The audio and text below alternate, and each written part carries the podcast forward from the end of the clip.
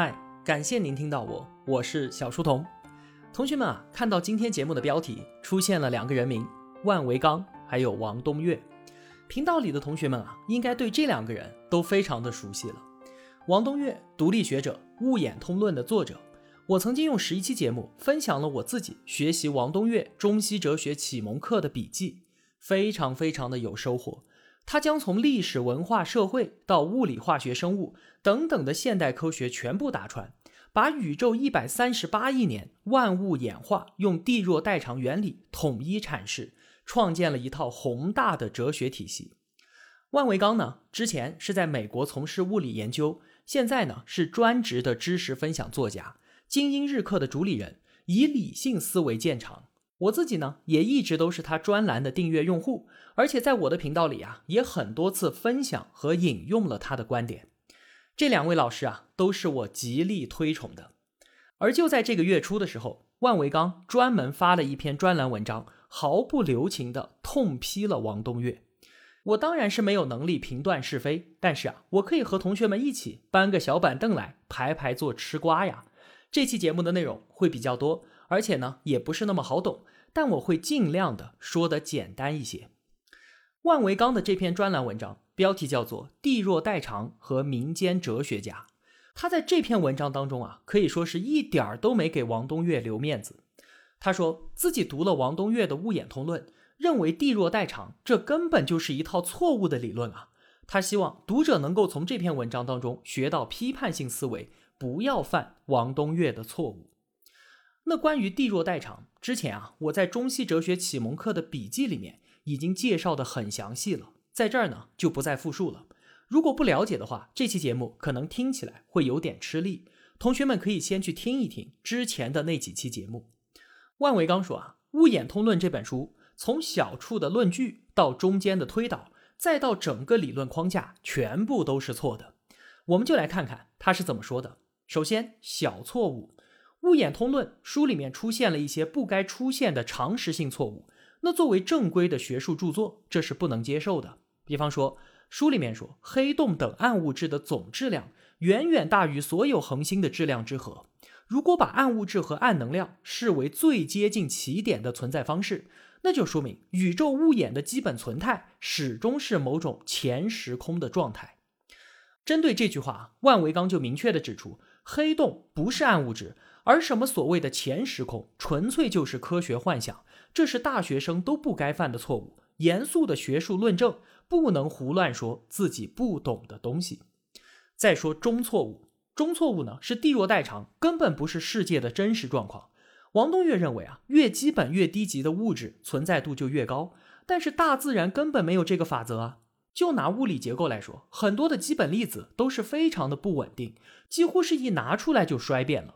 我们打开化学元素周期表，王东岳认为各元素在空间或者质量维度上呈现递弱的趋势。比方说，一号元素氢占宇宙元素总量的百分之七十六，二号氦呢占百分之十八。但如果继续往下数，按照元素在宇宙中总量的排序，是八号元素氧，六号碳。十号氖，二十六号铁，七号氮，十四号硅，这个排序和王东岳说的不相符啊！如果按照王东岳说，它们的存在度是一个比一个低，但它们也并没有一个比一个复杂，一个比一个弱啊！那同样的，生物界也不是越低等的生物存在度越高。做过生物实验的人都知道，很多细菌和病毒那是非常脆弱的，一不小心就养死了，根本就没有老鼠什么的好养。你可能会说啊，这都是些特例。王东岳说的呢是一般规律，但这种规律它有意义吗？男人跑得比女人快，这也是个一般规律，但是这种规律根本就不值得写出来啊！之所以有那么一个生存依赖的条件越多，存在度就越低的一般规律，其实啊就只是一个概率问题嘛。条件越多，那当然越不容易满足。但是有什么条件，具体在什么环境当中不满足？条件多可不一定就更弱。手机比石头要复杂，手机比石头弱，这没错。可是人脑比手机复杂的多，但是人脑的存在度在漫长的历史当中都远远高于手机，这又怎么算呢？不分析问题的细节，只感慨一句：越复杂的东西就越脆弱，这一点儿都没用。接下来是王东岳的三个根本性的大错误。万维刚说啊，这是民间思想者容易犯的三个经典的错误。首先是对演化的理解错误，从低级到高级，从简单到复杂，物竞天择，适者生存，这些啊是常见的对于进化论的描述。但是呢，这些都是误读。谈进化论一定要牢记一句话，就是演化它是没有方向的，基因突变是完全随机的，并不是说谁复杂谁就强，或者谁复杂谁就弱。环境宽松的时候呢，生物喜欢往多样性的方向发展，争奇斗艳；环境严酷的时候呢，生物会纷纷变得单一无趣。环境没有意义，让我们变得复杂。那为什么现在地球上的生物比过去复杂了呢？答案是纯属偶然。人类崛起只是因为一点点的基因突变。哺乳动物刚刚出来的时候，也并不比恐龙要更高级。这是第一点。第二点错误呢，是王东岳陷入了目的论。王东岳似乎认为啊，各种事情都有一种想要弥补自身缺陷、想要取得代偿的意愿。或许啊，这只是拟人的修辞手法。但是不管怎么说，没有生命的东西，它就是没有目的的。原子只是随波逐流，无论它是不是跟别的原子组成分子，它都是完整的存在。一个自由的氢原子并不会羡慕一个跟别人组成了水分子的氢原子。事实上啊，我们的地球也是一个特例。要不是温度正好合适，就不会有分子；要不是恰好有水和碳，就不会有生命。宇宙当中绝大多数原子都处于剥离掉了电子的孤独的等离子体状态，但是它们一点儿都不想代偿。第三点，也是王东岳的最大错误，就是企图在没有规律的地方。发现规律，这是一种广义的迷信了。所谓迷信，就是在没有道理的地方寻找道理，在没有意义的地方寻找意义，在没有规律的地方发现规律，在没有因果的地方强加因果。我们人脑啊是非常善于发现规律的。从彩票中奖号码到火星上的人脸，再到各种阴谋论，你要是想总结规律，总是能够发现各种各样的有趣理论。而你要是一直找证据证明，而不是主动证伪自己的理论，就会陷入到确认偏误之中，越想越觉得自己是对的。真正的学者得证伪，可是你要是故意忽略不利的证据，你完全可以继续相信地弱代偿。那世界上有没有地弱代偿的现象呢？有，原子组成分子，分子组成生命，这些啊都是小概率事件。根据小概率的定义，后面就会比前面的存在度低。但这只是非常笼统的概率，有时候啊，越复杂反而存在度越高。所以呢，地弱代偿最多只是某些情况下会发生的概率现象，而这个现象的普遍性远远比不上回归均值、大数定律、正态分布、二八法则这些规律。大自然并没有一个地弱代偿的内在规律。那因为上述的这些错误，王东岳是一个民间哲学家，地弱代偿是一个上不了台面的理论。并不是说啊，没有经过正规学术训练就叫做民间。民间的关键要素是滥用科学概念，不讲究论证的严谨性，分不清学术和想象。那怎么才能不犯这种错误呢？万维刚给出了四个心法。首先，请相信巧合。世界上很多事儿啊，发生了就发生了，并没有什么必然发生的原因。其次呢，不要拟人。拟人，万物有灵，目的论是最原始、最自然的思维方式。不从这里面跳出来，就不能够理解世界的客观性。第三，不要随意扩大理论的范围，把理论推广，确实是我们的思维本能。物理定律不能随便用在商业上，生物演化跟公司演化也是有区别的。有时候看似道理差不多，那可能是因为它们背后的数学模型是一样的，但那只是巧合。万维刚说啊，自己现在一听到有什么人把商、维度和信息这些物理名词用在商业上，就浑身起鸡皮疙瘩。千万要遏制自己想要弄一个放之四海皆准的哲学理论的冲动。像是什么物极必反、分久必合、合久必分、地弱代偿，跟这些民间谚语没有什么本质的区别。它们的作用啊，都只是发发感慨。最后。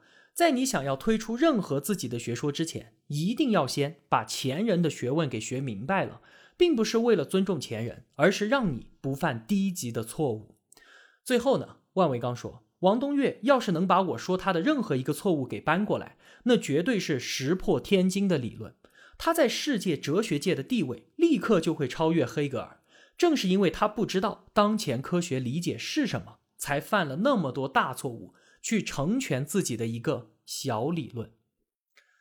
你看，这就是万维刚所说的内容，是不是一点儿都不客气？在得到平台上啊，另一位老师卓克也说，物演通论就是对一些现象的简单归纳和对热力学第二定律的粗糙描述。我翻看了很多得到用户所发表的留言和评论，大部分啊也都是站在万维刚这一边的。或许呢，是因为这个题目太深的缘故，即便是有不同的意见。大部分也都只是发泄式的应对，鲜有有价值的反驳。那等了那么多天，我也没有看到哪位大佬出面为王东岳发声。而且啊，以我的了解，王东岳他是绝无可能发文回应万维刚的。如果瓜吃到这儿就没了，实在是意犹未尽啊。于是呢，我在公众号看本质里找到了一篇文章，叫做《全错的王东岳，大错的万维刚》，作者叫做汤志。这篇文章啊，无论是态度、理性、深度，还是文笔，我都很喜欢。原文连接呢，挂在了我公众号本期图文里面。万维刚指出了王东岳的小错、常识性错误，比方说黑洞不是暗物质；中错，地弱代偿原理与事实不符；还有三个大错，对于演化的错误理解，陷入了目的论，以及在没有规律的地方强行寻找规律。汤志呢，就在他的文章里说，万维刚所指出的小错与中错。是在用事实反驳观点，但是大错呢，却是在用观点反驳观点，这二者的性质是完全不同的。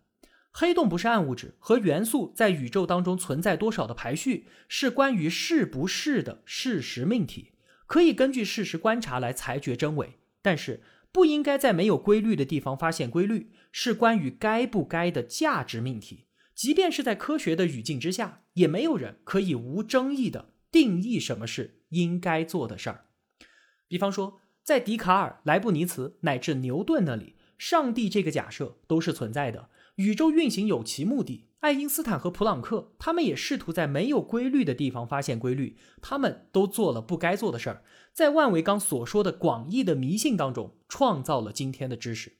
因此呢，万维刚指出的大错类目下的三条罪状，是在用自己的主观观点进行反驳，我们就暂且略过。那关于小错误和中错误呢？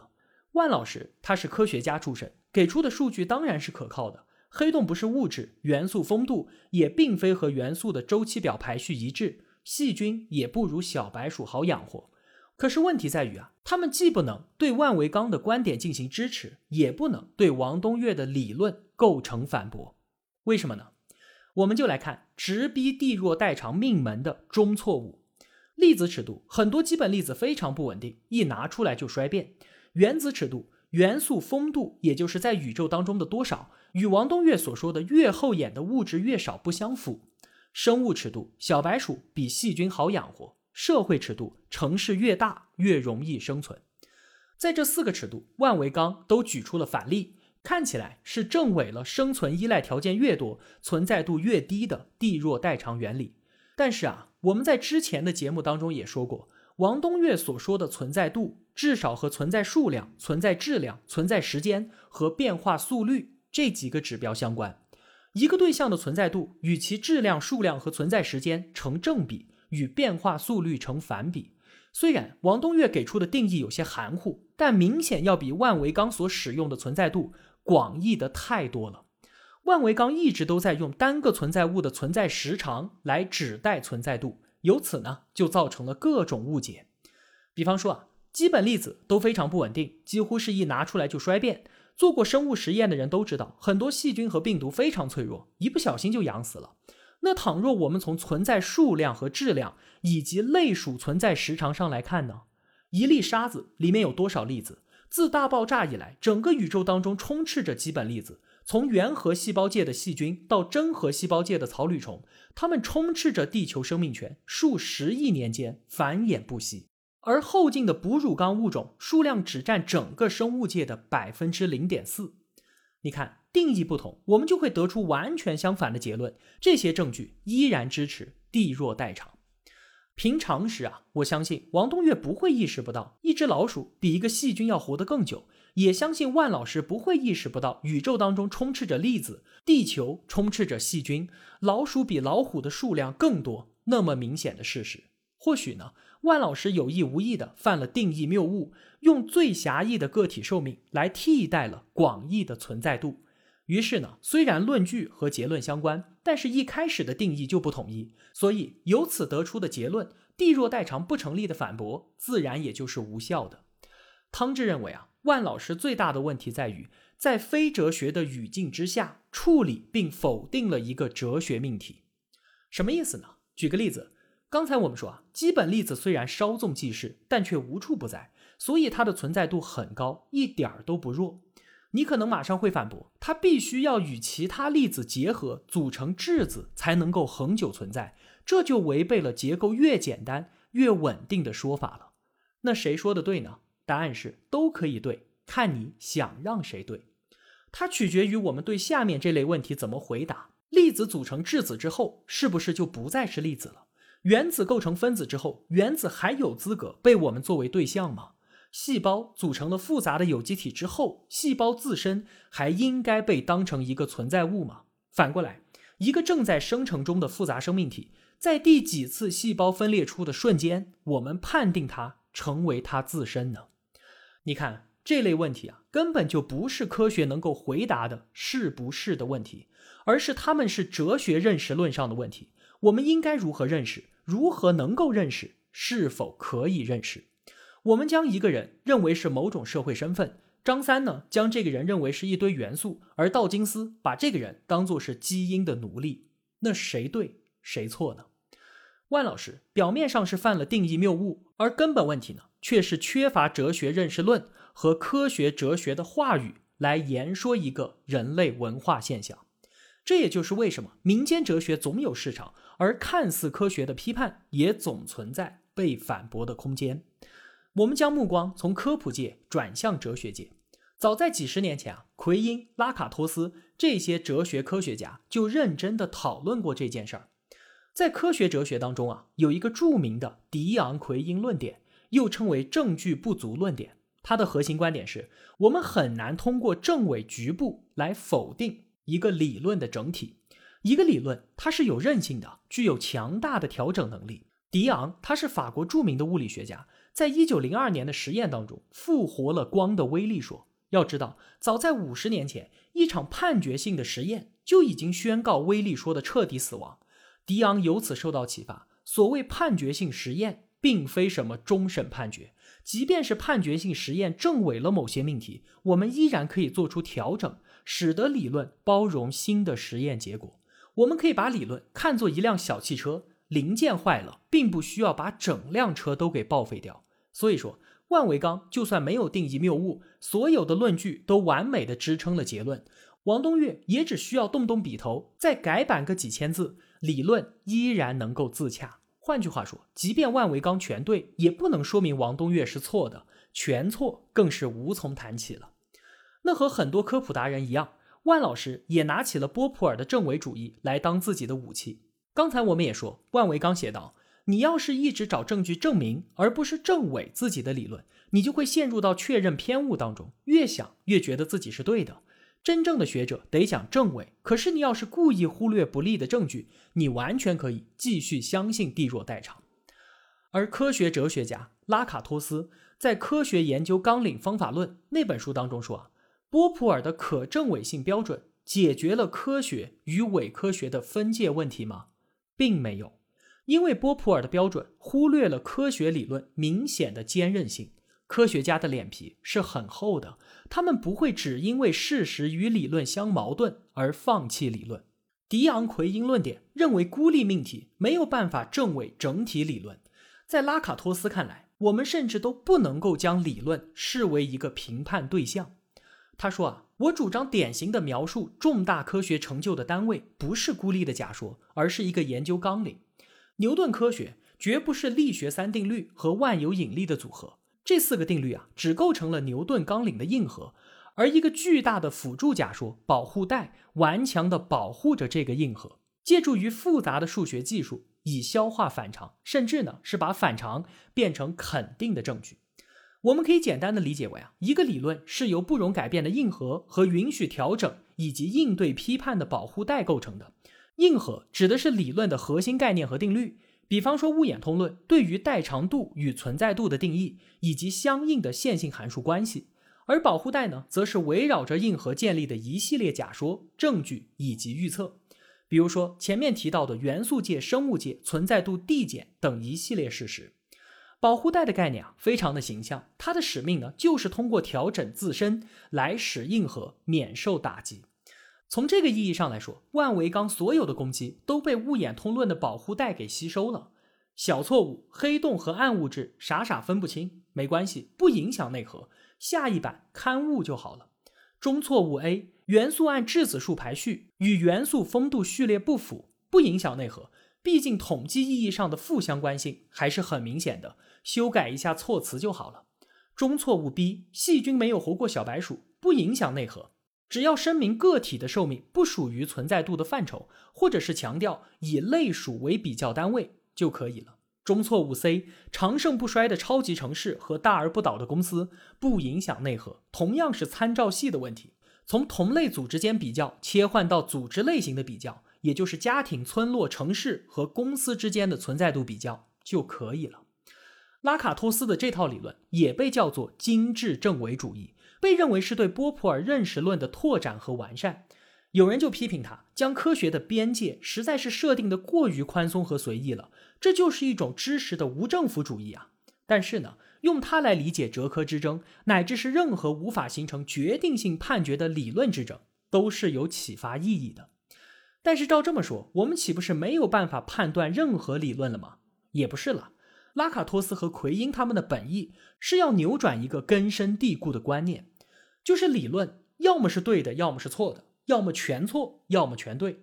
局部的错就意味着整体的错，而且存在着某种判决性的证据，能够帮助我们快速的做出真伪的判断。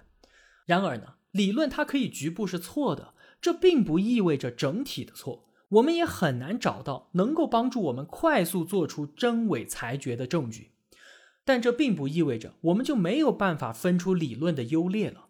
拉卡托斯建议我们把之前的对错划分更替为进步和退步的划分，就是在一个相当长的检验周期里面，那些能够持续预测现象并且包容新增信息的进步纲领，就会逐渐的取代掉那些需要不断的打补丁修正自己的退步纲领。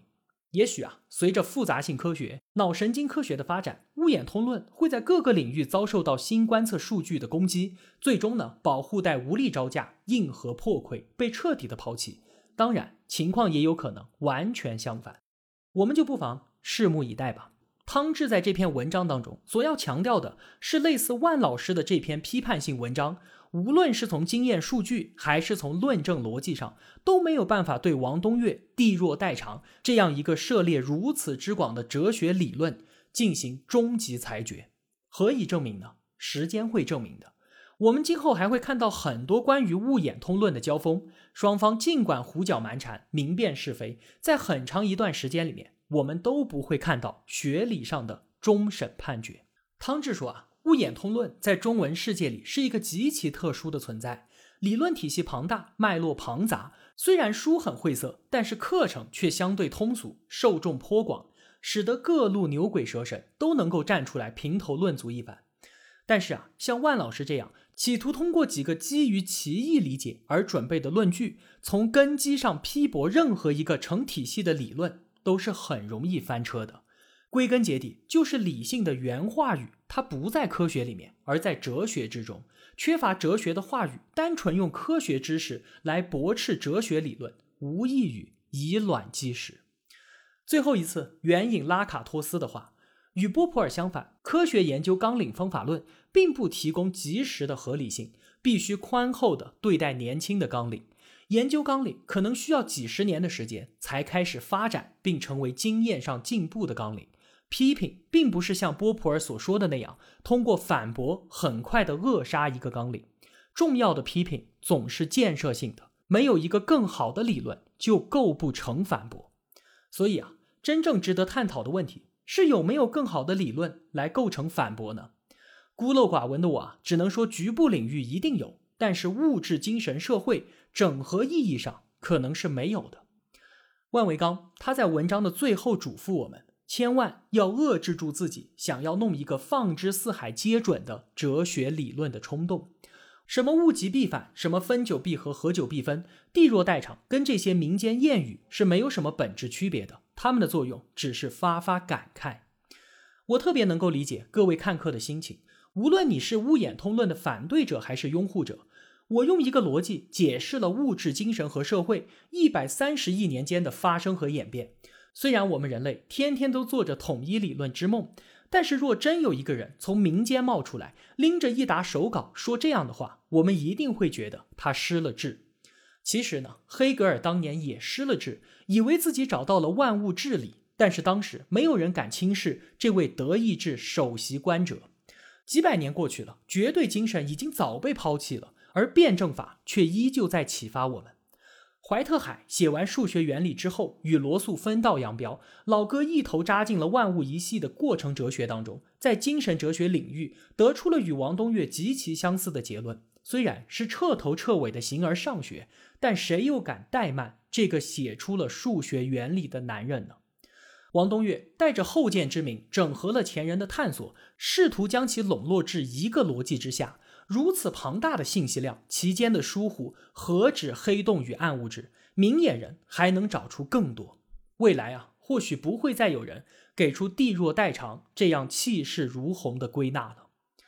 汤志在最后说：“就我个人而言，我完全接受王东岳是错的，但就是不太能够接受有的人，不管你是民间还是庙堂，草草了解，信手拈出三两个新鲜的科学事实，大手一挥就让数十年的苦功。”灰飞烟灭。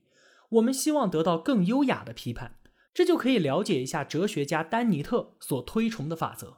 首先，你应该非常清楚、生动、不偏不倚地重述对手的想法，使得你的对手说：“谢谢你，我刚才要是像你这么表述就好了。”其次，你应该把对方观点中你所同意的部分列出来，尤其是那种并非被人们广泛接受了的观点。第三。你应该提到那些从你的对手那里学到的东西。最后，只有完成了以上三点，你才能够说一句反驳或者批评的话。那如果人人都能够遵循这个法则，世界，哎，还是算了，不要做梦了。最后说几句，留给万老师。作为优雅批判的负面教材，万维刚的文章暴露出的问题，用一个字就能够概括：窄。概念上狭窄，基于狭义概念寻找论据。结果呢？每一拳都打在了稻草人上，这是小错误。视域上狭窄，用个体视角理解种属现象，用百年观察驳斥亿万年趋势，用证实科学的证据来证伪涵盖了精神、社会、哲学等人文学科假说，这是中错误。论域上狭窄，缺乏知识论与科学哲学的话语，试图用纯粹的科学话语来处理哲学话题，这是大错误。在这三重的狭窄挤压之下，万老师被迫给出了王东岳全错的结论。很遗憾，这个归纳全错了。但是啊，结论全错，万老师还是不错的。他的专栏依旧是好专栏。作为精英日课第一季就入坑的用户，我会在民间继续支持他。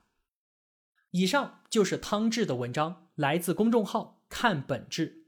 面对激烈的对错碰撞，我并不打算选边站。越多的争论，反而能给我们带来更多的收获。就让子弹这么飞着吧，挺好。好了，这期节目就是这样了。那关于下本书的解读，我还在准备之中，请容我一段时间吧，我会很快回来的。我是小书童，我在小书童频道与您不见不散。